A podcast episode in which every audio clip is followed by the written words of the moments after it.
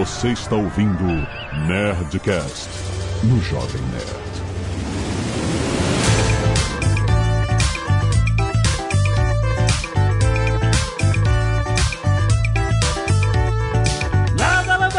Nerds! Aqui é Alexandre Antônio, Jovem Nerd. O acerto é construído por um monte de tijolos de erros. Horrível essa analogia, mas é basicamente isso. A minha vai ser horrível também, já vou, já vou avisar antes, tá? Vamos lá. Aqui é Flávio Augusto. A maternidade tá mais cheia que o cemitério. Olha. Olha. Aqui é a Zagal 3 vezes 20%. Hã? 3 vezes 20%. O que, que é 3, vezes 20? Às vezes ainda é 60. Não, eu fui 3 vezes 20%. É isso que eu quis dizer. Ah, tu foi 3 vezes 20%. Ok, mas não entendi nada ainda. Mas vocês vão entender. Ah, não, tá bom. Então tá legal. Temos um enigma nesse episódio. Enigma muito fácil.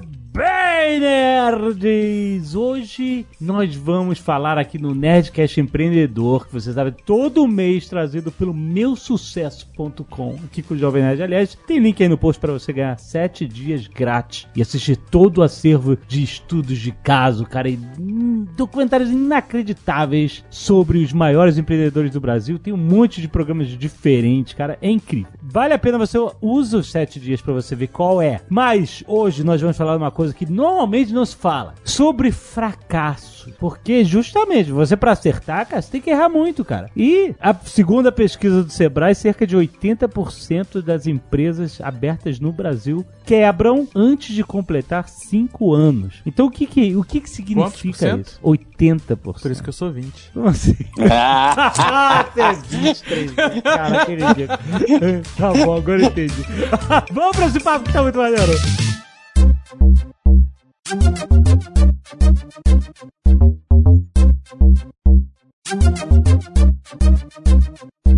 Então, vamos entender, né? Isso é uma, é uma estatística até assustadora, né? Tipo, o que que 80% dos empresários, caras, quebram, fecham, falem antes de completar 5 anos? É, e esse número, ele, infelizmente, é fato. E o Sebrae divulga esses números e as razões são muitas, não é? Muitas porque que alguém quebra quando vai abrir um negócio. Mas, infelizmente, esse número é grande e, e significa que 20%, e o Azagal, diga-se passar, está incluído nesses 20%, como ele fez questão de citar, três vezes nas três empresas dele. Porém, tem que entender, é importante a gente ter em mente que essa é a realidade. E essa é uma das dificuldades do empreendedor, né? Porque o empreendedor ele é muito confiante, né? O, o, o Jovem Nerd, ele é muito confiante. E ele tem que ser confiante mesmo. Ele tem que ser um cara que bota a fé no taco dele para trabalhar. Ele tem que ser um cara autoconfiante pra caramba, para poder largar um emprego ou abrir mão de estabilidade para poder empreender no Brasil. Tem que ser um cara autoconfiante. A autoconfiança, ao mesmo tempo que ela é necessária para o empreendedor, ela também às vezes é o que faz o cara quebrar. O excesso de autoconfiança, o cálculo errado, não é? Aquilo que estava certo, mas quando ele vai começar a trabalhar não é tão certo assim. É justamente nesses erros de cálculo que muitos empreendedores quebram. É, é, inclusive, outro dia eu li algum artigo falando sobre a maior parte dos erros. Eles são cometidos quando a pessoa está confiante. Olha aí. Porque causa uma segurança, uma falsa sensação de segurança. Uma falsa segurança. Esse outro ponto é o seguinte: tem uma outra estatística que diz que grande parte dos acidentes de trânsito acontece com o cara perto da casa dele. E também tem um negócio de guerra, que normalmente o cara que chegou na guerra, não, o re- recruta que acabou de chegar no campo de batalha e tal, ele, a, a chance dele morrer é muito inferior, a morrer assim por bobeira, vamos dizer, né? Se uma bomba na cabeça dele, ele morre. Do que um cara que já tá há mais tempo na- no campo de batalha. Porque ele começa a pegar essa confiança, entendeu? De, ah, já sei como é que tá rolando, já sei os esquemas, já sabe? E aí o cara, pum. Uhum. É a mesma, a mesma característica do cara que tá chegando de carro perto de casa, tira o cinto, sabe como é que é? Essas pessoas? Exatamente, exatamente. Tira o cinto, ele tá mais tranquilão, ele é uma área que ele conhece, então ele tá mais desarmado. Às vezes ele é assaltado perto de casa, ele bate com o carro perto de casa. Mas essa comparação, ela me faz lembrar um jargão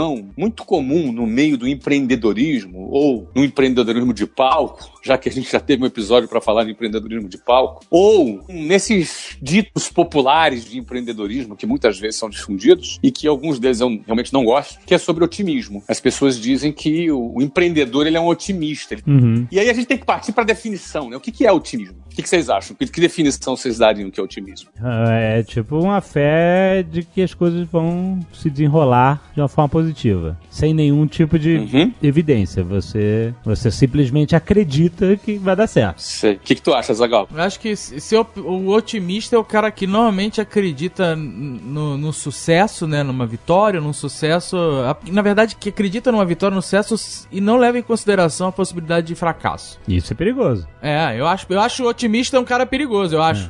Então, essa definição que você está dando aí é a definição que grande parte das pessoas tem sobre o que é ser otimista ou o que é ser positivo, que é quase um sinônimo. O cara ser um cara positivo, positivismo e otimismo. Positivismo e otimismo é quase que um sinônimo na cabeça das pessoas. E aí que tá o perigo, cara. Porque a minha definição de otimismo é o cara que tem certeza que tudo pode dar errado. E aí que tá o otimismo dele. Eu vou explicar. É meio esquisito isso, tá? É mais ou menos o seguinte: definição comum de otimismo é que o cara acha que tudo pode dar certo. É, exato. Entendeu? Eu já acho que o otimista pensa que tudo pode dar errado. Você acha?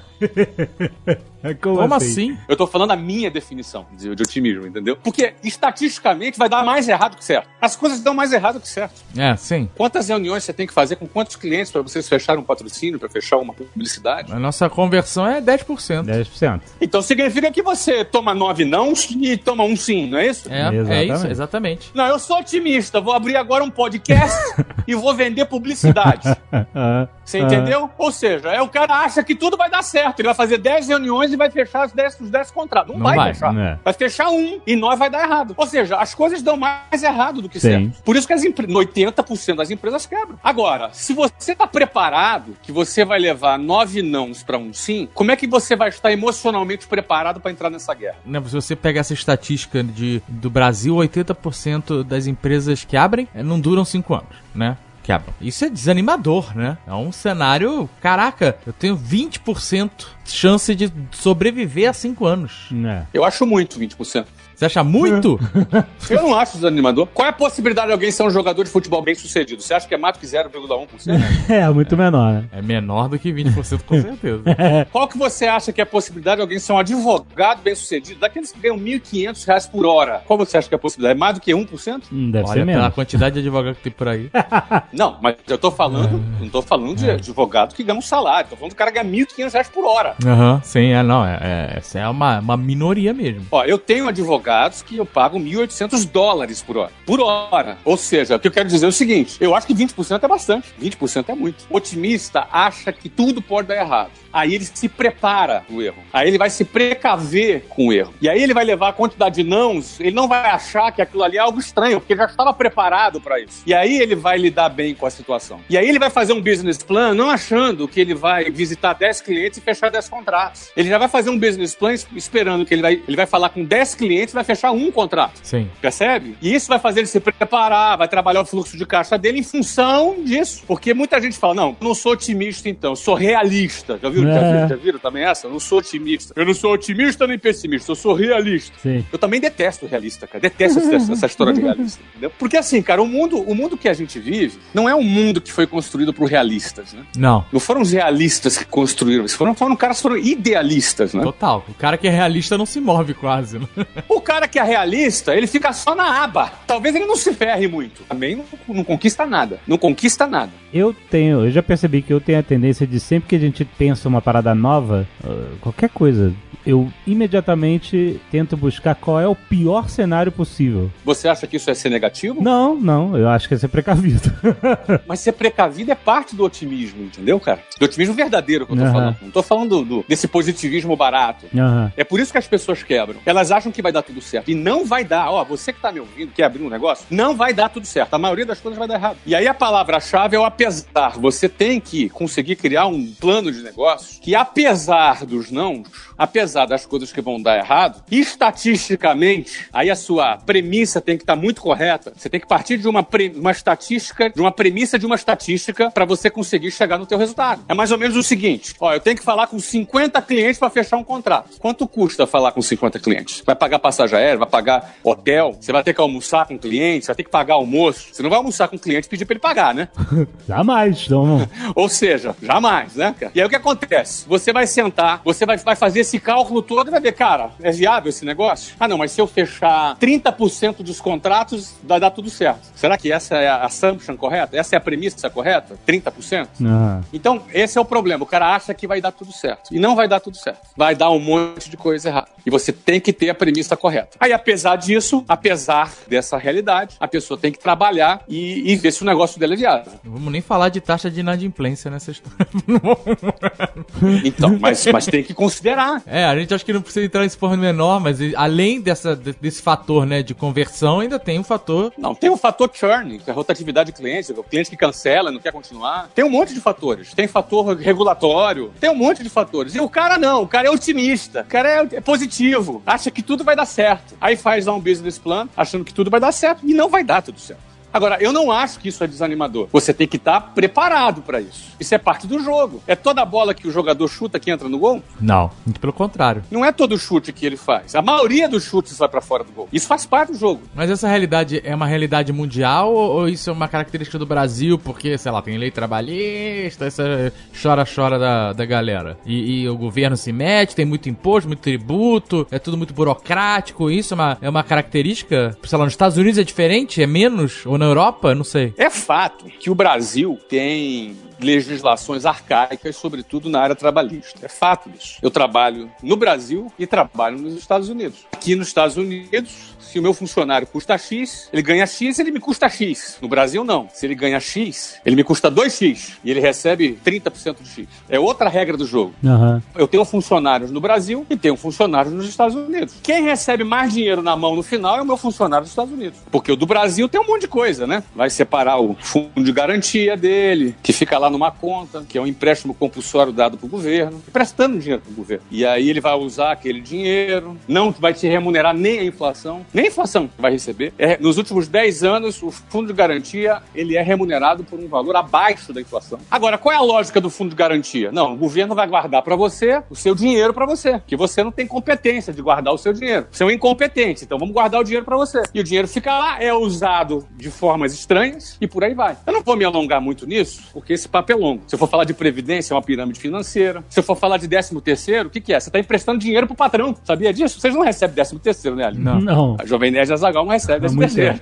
Vocês pagam o décimo terceiro, né? Sim. Vocês têm funcionário que pagam. Então, no fundo, o que, que é o décimo terceiro? É o salário do cara anual que você dividiu em 13. Você devia estar tá pagando para ele nos 12 meses, você está guardando pro final do ano para pagar para ele. Inclusive, você tem que reservar. Se você dá empresa saudável, você tem que reservar. Você faz a provisão. É, tem que provisionar isso. E detalhe, quando você começa o ano, você faz um orçamento, não faz um orçamento? Sim. Então você bota lá, eu vou gastar, tipo, vou gastar 100 mil reais com esse funcionário aqui. Ou seja, 100 mil reais. Significa dizer que esse funcionário ganha quantos? É 100 mil dividido por 12? Não. 13. Porque primeiro, nem, nem por 13. Tem uma série ah, de não, custos sim, de tá. encargos, de INSS, tem uma série de coisas. Ou seja, um funcionário que ganha 10 mil reais de salário, ele custa 20 mil. Ele custa 20 mil. Só que ele recebe na mão quanto? Recebe 6. 6,5 na mão. E aí, quando ele vai gastar ainda, o que, que acontece? Ele paga 50% de imposto em cima dos produtos. فوز فايز يا عم يا فيلا E depois paga com imposto de renda no final. E tem imposto de renda na fonte. Ah, sim, ah, então já te contou, já te contou. O cara que ganha 10 mil de salário é 27,5 na fonte. Ah. Só deduz lá, se eu não me engano, cerca de mil e poucos reais. Mas o resto é na fonte. Você entende? Ou seja, essa é a diferença. Agora, mesmo com tudo isso, aí sobra menos dinheiro na mão do cara. Que pra empresa não. A empresa ela paga pra ele, paga pro governo, paga o imposto, paga o DCZ, paga isso. Mas pro funcionário não, ele deixa de receber dinheiro na mão. Quem sai perdendo nisso aí? O empresário não pode reclamar, não. Eu não tenho nada que reclamar. Felizmente, quem recebe menos é o empregado. Porque a CLT, ela determina isso. É a regra do jogo. Pra proteger o empregado. Só que no final das contas, quem recebe menos é o empregado. Como não tem CLT nos Estados Unidos, o dinheiro vai todo pro empregado. No final do ano, ele paga lá o imposto de renda dele, vai deduzir as coisas que ele tem para deduzir. E na hora de fazer as compras, no Brasil, a gente paga 50% em média de imposto embutido. Nos Estados Unidos, em média de 6 a 8%. Essa é a diferença. Aí a gente vê, pô, cara, que empreender no cenário assim, aí, no final das contas, isso atrapalha? É, é um fator? Isso atrapalha empreender? Ah, burocracia? Ah, eu acho que atrapalha. Com toda franqueza, eu acho que atrapalha, sim. É muito mais interessante você não ter a burocracia que tem. Você abre uma empresa aqui nos Estados Unidos em horas. No Brasil leva meses. A primeira empresa que a gente abriu no Jovem Nerd foram quatro meses. Quatro meses. Quatro meses pra estar pronto. Pra abrir. empresa. Fazendo tudo direitinho, com contador, pra, pra ir mais rápido, não adiantou nada. Claro. Aqui nos Estados Unidos é menos de quatro horas você abre uma empresa. Agora, qual é o resultado final Isso, o dia que eu fiz essa pesquisa me surpreendeu, sabe?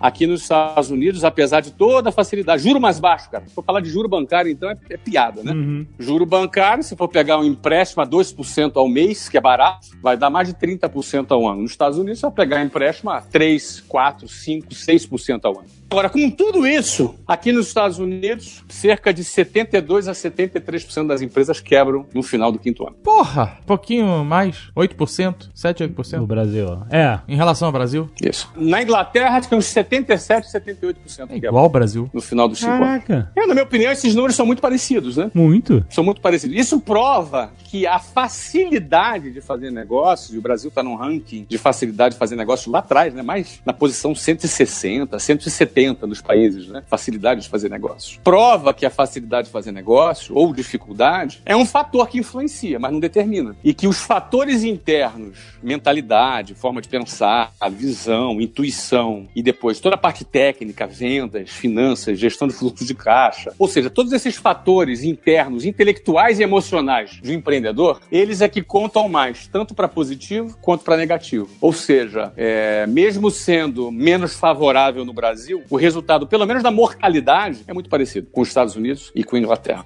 Então, ou seja, esse tema fracasso aí que a gente está falando é um tema muito sério. Muita gente abre empresa com um motivo errado, por exemplo. Ó, tem gente que quer ser empresário, sabe para quê? Porque tem glamour. Não, não é possível. É, eu não duvido não, eu não duvido não. Ó, tem gente que quer ser empresário porque quer trabalhar menos. É isso é...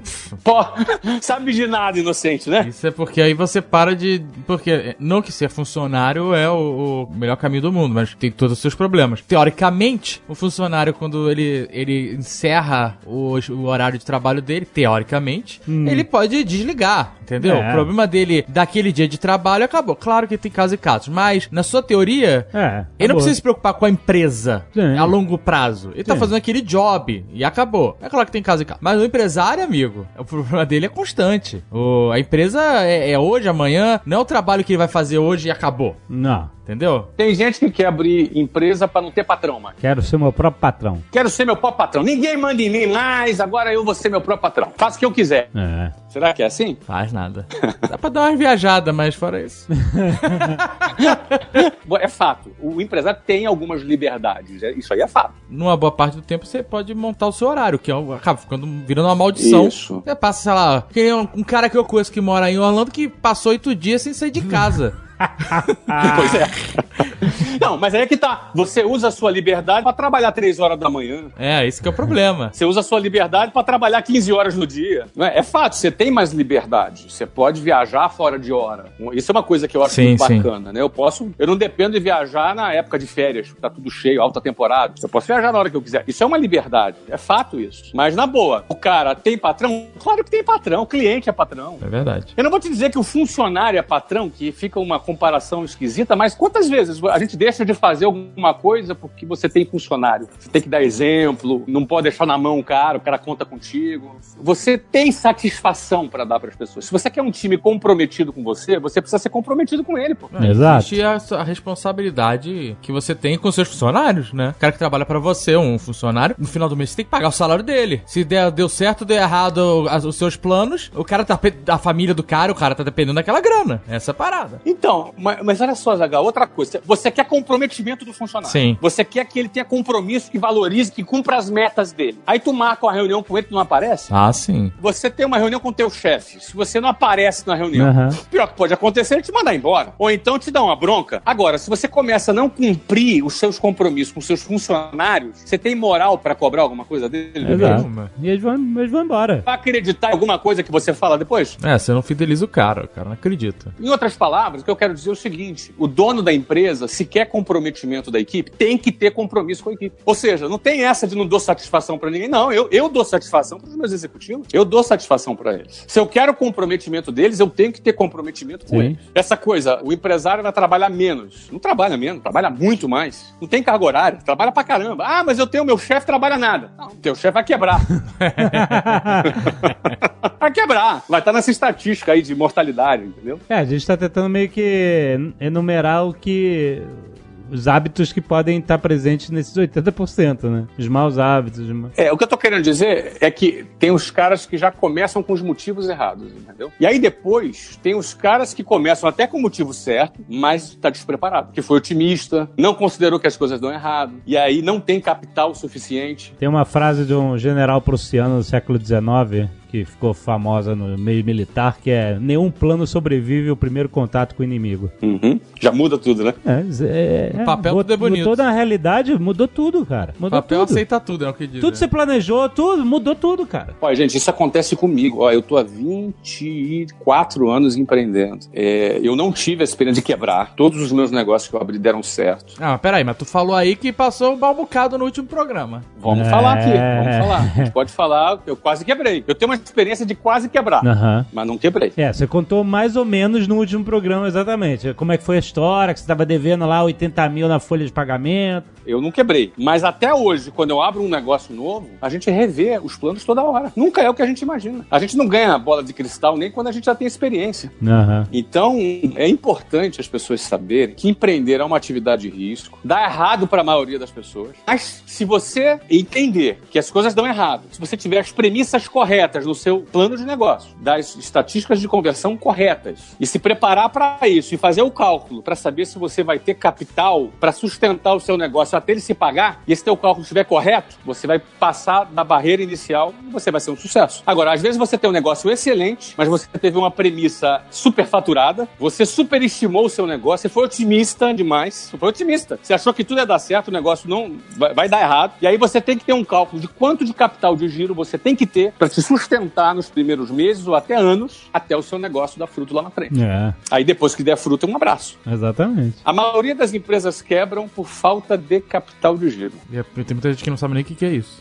é verdade. Isso, capital de giro é um capital de trabalho. É o que você precisa botar do bolso dentro do negócio até ele se sustentar sozinho. Assim, não tem como você empreender se você não tiver um capital de giro. Tem que ter um capital de giro. Às vezes, se você não tiver muito, mas você tem que gerar esse capital de giro da venda. Mas se, se você errar a mão, aí tu, aí tu morre. É. E aí, muitas das pessoas, esse- essa gestão desse fluxo de caixa fazem as pessoas morrerem. Às vezes a pessoa já está morta. Daqui a três meses vai acabar o capital dela. Daqui a três meses ela não vai vender o suficiente para poder alimentar o capital para sustentar a empresa. E ela vai quebrar daqui a três meses. Ela não sabe ainda. Ele vai vivendo como se. né? Aí quando chega a três meses, ih, acabou o capital. É, Acabou, não tenho dinheiro para pagar as contas. Vou fechar é. o negócio. Aí. Só que se lá atrás ele já tivesse feito isso, que é uma boa gestão de fluxo de caixa, ele teria se preparado, ele teria corrido atrás para vender mais, ele teria criado uma solução, teria buscado um sócio, um investidor e por aí vai. Diminuir custo. Diminuir custo. Mas esse- essa falta de preparo técnico, de gestão de fluxo de caixa, é um dos principais motivos que as empresas quebram.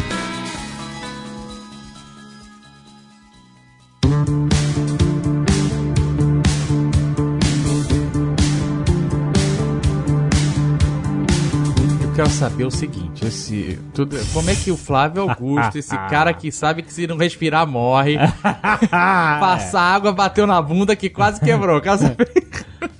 É, o meu caso é muito interessante, porque eu tive um crescimento meteórico desde o início, né? Eu abri a escola com 20 mil reais do cheque especial, pagando 12% de juros ao mês. Essa história eu já contei 500 mil vezes. É algo louco demais, que eu não recomendo pra ninguém, mas era a única alternativa que eu tinha. Um cara da periferia, um cara que morava no bairro Jabu, não tinha grana, minha família não tinha grana. O que, que eu ia fazer? Você tem uma barreira enorme ali, né, cara, na minha frente. Eu tinha, cara, eu tinha uma chance. Eu apostei nessa chance e, e fui trabalhar. Então eu tinha que vender 100 matrículas por mês pra conseguir pagar as minhas contas. É muita coisa. É muita coisa. Eu tinha que matricular 100 alunos novos por mês para poder ter grana para bancar a minha operação. Então, aqueles 20 mil reais, era em 1995, é como se fossem 20 mil dólares na época. Como se fosse uns 70 mil reais se você dolarizar, ou uns 100 mil reais se você atualizar a inflação. 100, 110 mil reais, talvez, se você atualizar a inflação. Não é muito dinheiro. É um dinheiro para abrir uma escola, talvez precisa abrir uma padaria, de repente, uma lojinha, até dá. Uma escola não, porque uma escola precisava ter 400 metros quadrados. A gente abriu no centro do Rio de Janeiro. Tinha 20 funcionários no primeiro dia operando. Ou seja, porque você tinha que ter professor, recepcionista.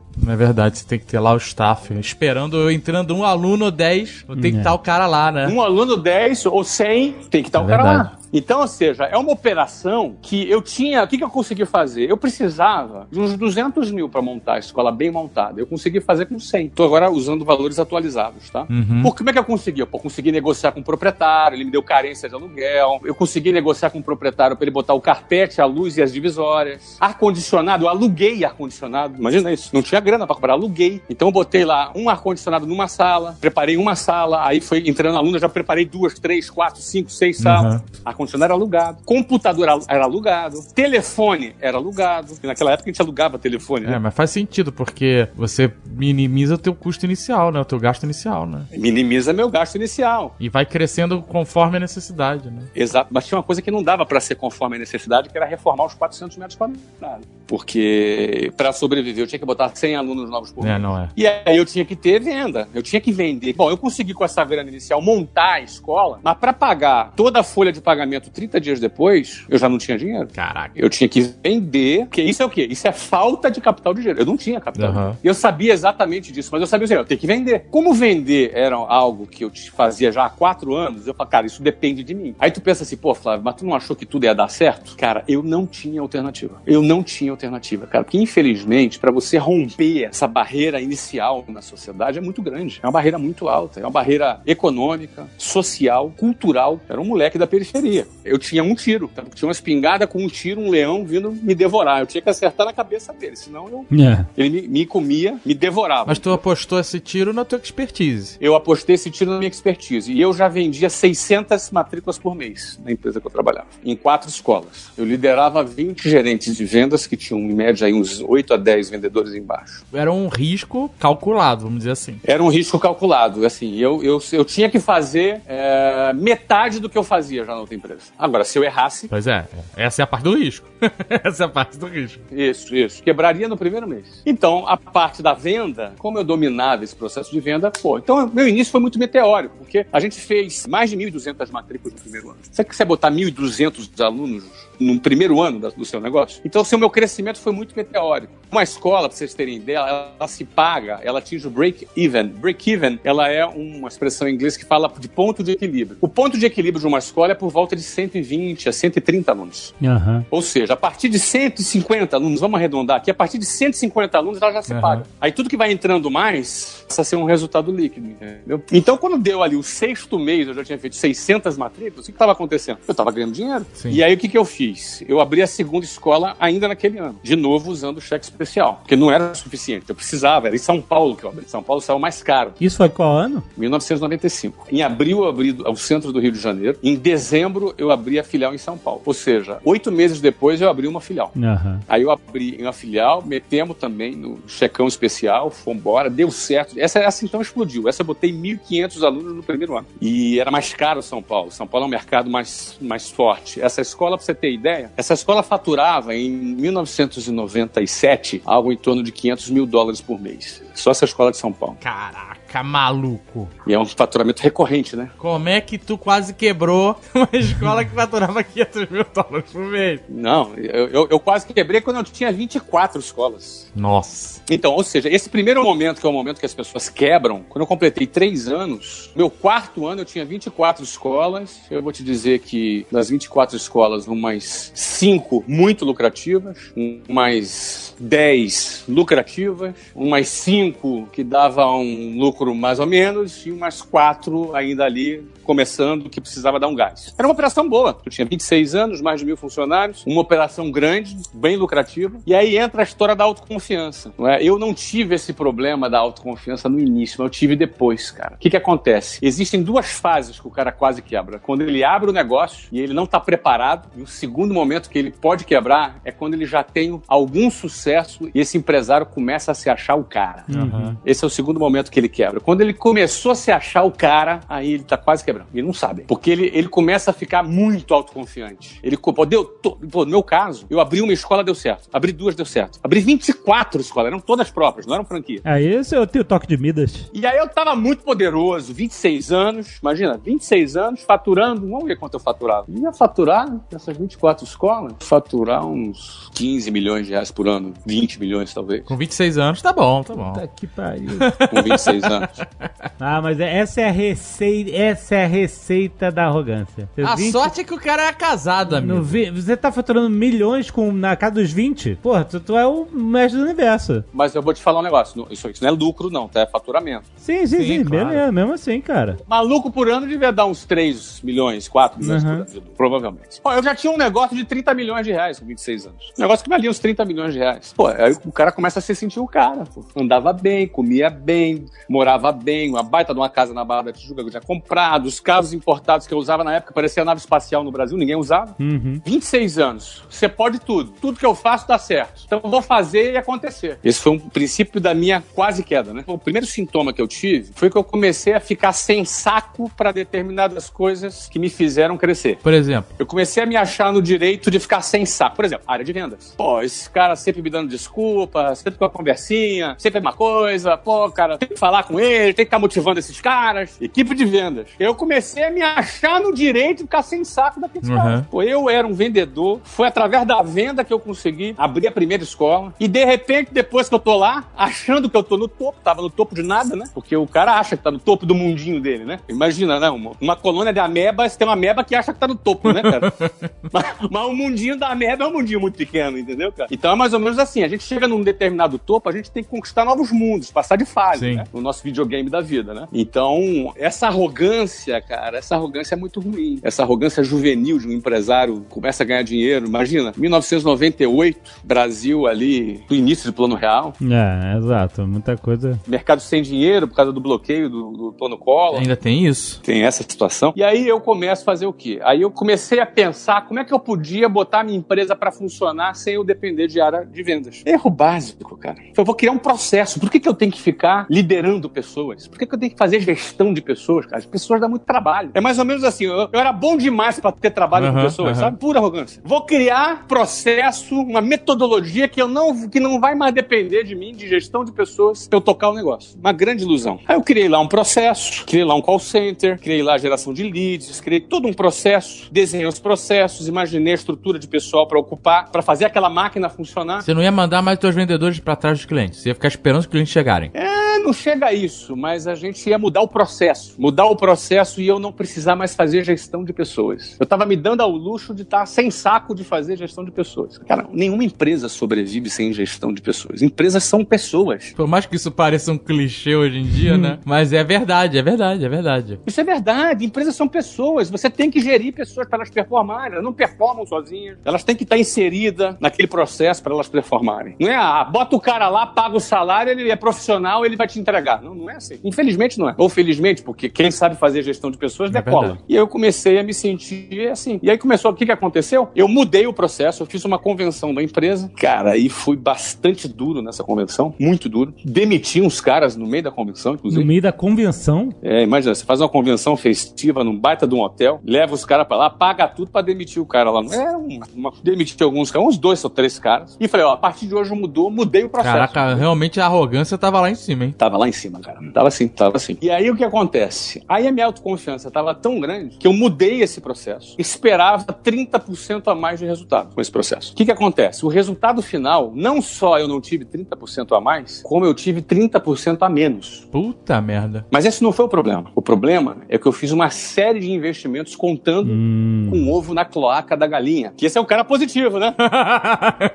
ah, vai dar tudo certo. Deixa eu comprar isso aqui porque vai dar tudo certo, né? É isso aí. Nós compramos um baita de um prédio ali na Barra da Tijuca para ser a nossa matriz. Comprei uma- um outro prédio para fazer uma escola na Barra da Tijuca também. Comprei um outro prédio na Avenida Paulista que era para fazer a nossa sede da- de São Paulo. Contratei uma série de pessoas, pessoas caras, pessoas caras, porque eu queria ter uma empresa ali que funcionasse sem eu precisar trabalhar, sem eu precisar motivar Aham. ninguém. Botar gente qualificada, vou gastar grana pra tocar o negócio. Aí o que que aconteceu? Por conta dessas decisões é, arrogantes, a gente começou a ter um, um resultado resultado negativo todos os meses. Todos os meses. Ou seja, além do lucro que eu tinha, você imagina o seguinte: eu tinha uma empresa lucrativa e de repente a empresa, além de não ter lucro nenhum, eu tinha que botar 120 pau todo mês na Uhum. operação. Só que tem um detalhe, né? Imagina, 120 mil lá em 1999. Era grana, né? Muita grana. E você tirava da onde essa grana? Eu tô falando aqui de valores aproximados, né? Talvez fosse 112, Sim, talvez sim. fosse 130, Uhum. enfim. Mas então, quando você começa a ter que botar dinheiro constantemente, é um problema seríssimo. É, mas na realidade o buraco era maior que 120. 120 era caixa. Significava que eu estava deixando de. Eu declarava os impostos, mas deixava de recolher. Eu estava começando a fazer uma dívida tributária. Aham. Imagina? Só pra você ter ideia, em seis meses, contando com tudo. Porque assim, tu leva um tempo pra a arrogância, ela não sai assim instantaneamente. É que você acha que vai, ah, vou resolver aqui, isso aqui é só temporário, só mexe aqui, mexe ali e resolve. Tem coisa que você. Pô, não posso voltar atrás agora. Aham, aham. Você cai na armadilha do orgulho, entendeu, cara? Você cai na armadilha do orgulho. A mão do poker, que eu já, já apostei muito nessa mão, agora eu não vou, agora vai ter um final. Eu já vim até aqui, agora eu vou no all-in. Exatamente, cara. Não vou sair agora, porra. Agora eu não posso sair. Vou revelar o meu jogo agora, né, cara? Exatamente, cara. E aí o que acontece? No primeiro mês eu não, no segundo mês, mas no terceiro mês Aí bateu a água. já comecei a ter que vender, vender um carro pra pagar a folha de pagamento. Aí começa a ficar bizarro. Aí o negócio ficou ruim. No sexto mês eu tava devendo uns 2 milhões, mais ou menos. Isso em 1999, isso é muito dinheiro. É muito dinheiro hoje. não- Exato, porra. Não, mas em 1999 esses 2 milhões deve, deve ser uns, sei Oito, lá, uns, dez? cara, deve ser uns 12, Mais? 8, 10, 10, 12, sei lá. Por aí. Se você atualizar a inflação, seria isso. Mas quando você tá devendo, não é inflação, meu caro amigo, é juro de banco. Uhum. Eu devia pra quem? Eu devia pra governo e devia pra banco. Complicado. Porque uma política nossa, é, uma política nossa sempre foi declarar 100% das nossas receitas. A gente nunca é, é, sonegou imposto. Então você declarava, mas aí você tinha que pagar, não tinha dinheiro pra pagar, ficava devendo. E aí é juros sobre juros, entendeu? Por isso que chegou a esse montante aí que eu falei lá naquela época. E aí o que que acontece? Eu lembro um dia, que seu dia foi o ápice do caos. Era a noite, Luciana tava grávida, sei lá, de nove, oito meses, sete meses, uma coisa assim. Eu lembro que ela tava grávida. Se você quiser entender o que aconteceu, eu contei no último episódio. Cara, tô lá, como é que foi o processo. Aconteceu um processo muito interessante. Gafanhoto. É a história do gafanhoto, tá lá no livro também. Então, assim, é super interessante essa parte e, e que foi a, a- virada de chave, a virada de jogo. Foi, eu, eu- eu descrevo, né? Eu descrevo nesse último episódio. Mas acho que é muito importante citar aqui quais foram as razões que eu entrei nessa, nessa armadilha. É a armadilha do orgulho, da arrogância. Eu acho que são os dois momentos mais perigosos da vida do empreendedor. Quando ele começa um negócio e aí ele tá otimista, ele acha que tudo vai dar certo, quando a realidade é que a maioria das coisas dão errado. E o segredo pro sucesso é você estar preparado pro que vai dar errado. Você tem que saber que vai dar errado, você tem que estar preparado emocionalmente, tecnicamente e com capital. Esse é o primeiro ponto. E a outro momento perigoso do empreendedor é depois que ele tem um sucesso. E assim, inclusive, é perigosíssimo. E assim, eu passei por esse momento é, justamente aí. Esse- esse- isso aconteceu uma vez, tá? Tu aprendeu. Aprendeu com, com erro, né? Eu, eu aprendi, cara. O que, que você aprendeu exatamente? Então, primeira coisa, cara, que a arrogância é, o- é o caminho do fracasso. Segunda coisa, empresas são pessoas. Não tem pra onde fugir. Ah, mas não, não tô com saco. Então não abre empresa, vai ser funcionário. Ainda assim, você vai ter que lidar com pessoas. Você não É vai verdade. escapar. Não vai ter a responsabilidade, mas vai ter que lidar. São pessoas, você tem que performar. Você muda, obviamente, a responsabilidade, mas empresas são pessoas. Isso aí não tem pra onde fugir. Terceiro ponto, vendas é o centro de qualquer operação, qualquer negócio. Isso é óbvio, né? Se a empresa não vender, quebra. Você pode ser um cara orientado para produto, orientado para prestação de serviço, você pode ser um cara orientado para tecnologia, você pode ser um cara da área financeira, tudo bem, cara. Mas se você não vender na sua empresa, você vai quebrar. Quando você tava lá na situação de que danou-se, tô aqui devendo, não tenho dinheiro pra pagar funcionário, que não você contou no outro programa, né? Não tem dinheiro pra pagar os funcionários, foi no banco, fez lá um- um- uma concorrência entre, as- entre os bancos. Isso. E, e aí pegou uma, uma grana no cheque especial pra. Tinha um prazo e tal, e pra pagar aquele salário. Mas naquele momento, você tava sendo otimista, porque assim, você tava quase quebrado. Você mudou os seus processos, você falou: meu erro foi aqui, eu vou reverter isso automaticamente. Né? Alguma coisa. A, a- mudança de processos, aquele negócio todo, fez você ter esse prejuízo. Então, aquela madrugada, cara, que eu não dormi e que eu fiz todo o planejamento e depois eu parti pra executar, foi a madrugada da, da minha caída de ficha. Eu vi que eu, que eu fui arrogante. Eu vi que eu tinha que voltar atrás. Eu tive que fazer exercício de humildade. Eu tive que chamar meus funcionários e falar: olha, eu errei. Se vocês não quiserem mais seguir minha liderança, ó, sai fora, sai da empresa, vai procurar outro trabalho. Mas eu errei. Eu tive que fazer o caminho de volta para reconstruir tudo aquilo que eu próprio tinha destruído com as minhas próprias Aham. mãos. Eu construí, eu destruí e eu reconstruí. Mas você não faz esse caminho de volta se você não admitir as suas falhas, os seus erros, entendeu? E aquele foi o momento que eu tive um exercício de reconhecer os meus erros. Eu tive que chamar a área de vendas e falar: olha, nós vamos voltar a fazer tudo aquilo que eu disse que não faria nunca mais. Uhum. E, cara, e fui cheio de vontade de fazer. Porque no fundo, cara, eu tava o quê? Eu tava estrela, tava cheio de estrelismo. Na hora que eu vi que o bicho tava pegando, que eu ia quebrar, eu, me- eu voltei a minha sensatez. Uhum. Infelizmente, tem gente que entra nessa armadilha e ele não recobra a sensatez. Ele vai até o final. Vai no all-in até o final. E aí se ferra. Porque ele não tem, um- tem orgulhoso, não tem humildade de reconhecer, não quer dar o braço a torcer, quer reconhecer que errou. Ou então se perde, cara. Ele, ele esquece, esquece. Eu não, cara. Eu tinha comecei a abrir uma escola, abrir duas, abrir seis, abrir 24. Eu, eu construí um caminho bem sucedido né, nos meus primeiros três anos, muito sólido. Só que eu tive uma síncope de arrogância. A sorte é que você conseguiu identificar ela a tempo, né? Exatamente, cara. Eu, eu, eu consegui identificar a tempo. Na realidade, Azagal, eu já tinha ido muito longe. É verdade. é. Você me perguntou se eu estava sendo otimista quando eu fui dar a volta por cima. Eu fiz assim, vamos, eu- vamos pensar no pior cenário. Eu pensei no pior cenário, entendeu? Uhum. Deixa eu ver. Eu eu pensei assim, cara, deixa eu ver. Isso era em 1998. Cara, eu tô devendo 2 milhões. A minha casa valia 2 milhões e meio. Eu morava na Barra da Tijuca. Eu pensei, cara, não tô quebrado. Pior das hipóteses, eu vendo a minha casa, pago tudo, alugo um apartamento e vou tocar a vida. Concorda Aham. comigo? Ou seja, eu fiz uma análise. Eu tenho ativos maiores que os meus passivos. Então eu tô quebrado. Então deixa eu relaxar. Eu tô com um problema de liquidez, que é um problema sério.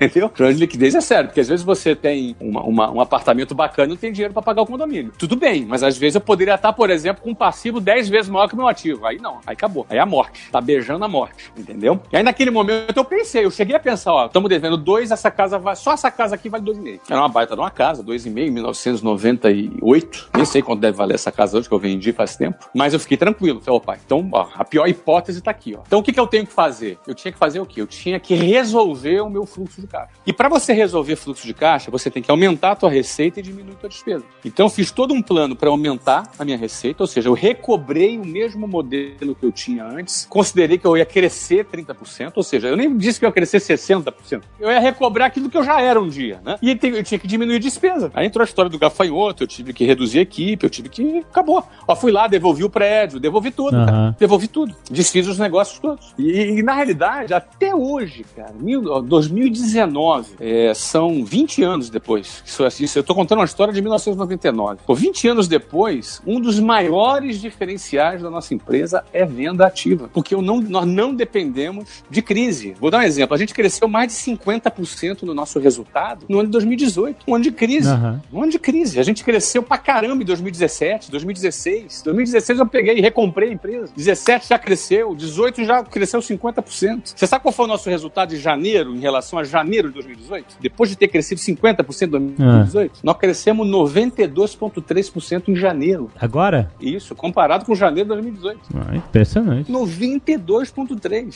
Caraca, Uma empresa, uma empresa gigante, que não é uma startup, né? Empresa madura. incrível. Ou seja, por quê? Nós estamos aí com uma base muito boa crescendo já. Né? Agora, quando você volta lá para aquele momento, eu tinha 26 anos, tinha experimentado já um, algum sucesso, estava cheio de si, cara. Então, empresário que se acha o cara, tá correndo perigo. Tá correndo perigo. Valiosa lição. Muito bom. Excelente. Baixa essa bola.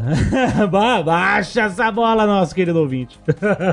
Baixa a bola, baixa a bola, baixa a bola. Nunca se esqueça do que te levou até ali, entendeu? Pô, eu, no meu caso, era vendas que tinha me levado até ali, cara. E era justamente isso que você acabou negligenciando momentaneamente. Eu já vi muitos caras ali. É, tem cara que começa a ter algum sucesso, a primeira coisa que ele faz é ele sair de vendas. Delega, fica lá no ar-condicionado.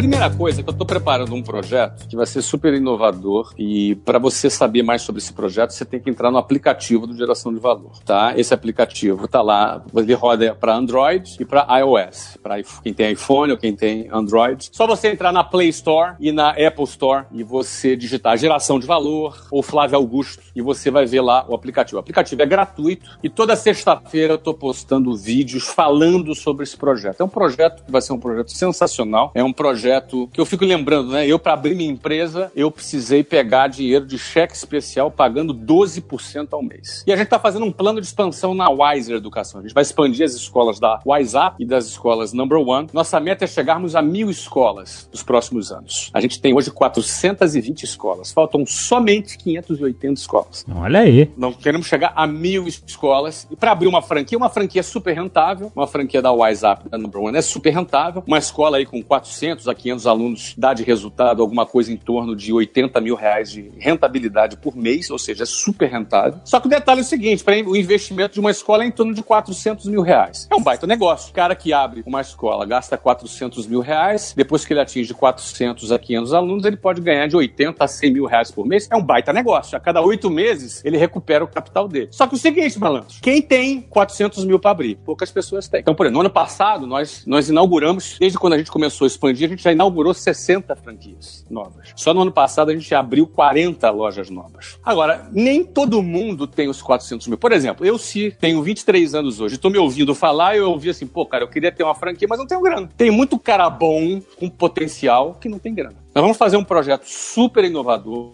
onde a pessoa vai participar de um processo de treinamento e eu vou selecionar aqueles caras que provarem competência, os melhores desse processo, para poderem ter acesso a um financiamento da sua escola. Né? Ou seja, a gente vai chegar a dar crédito de 400 mil reais, cobrando 8% de juros ao ano, com 5 anos para pagar, 6 meses de carência. Isso é melhor que BNDES, entendeu? Excelente. E a gente vai financiar esses talentos e a gente vai expandir as escolas. Só que isso é um projeto que está novo, está nascendo, ele não está 100% formatado ainda. Se você quiser saber mais, entra no aplicativo do Geração de Valor. Toda sexta-feira eu estou construindo esse projeto junto com a turma do aplicativo e a gente deve montar a primeira turma esse ano e aí você vai saber mais informações. Entra lá, porque senão vai ficar muito longo aqui. Entra lá no aplicativo do Geração de Valor. Toda sexta-feira eu estou postando um vídeo para falar sobre esse projeto. Obrigado, Flávio. Excelente. Mais uma aula. Valeu. Até mês que vem.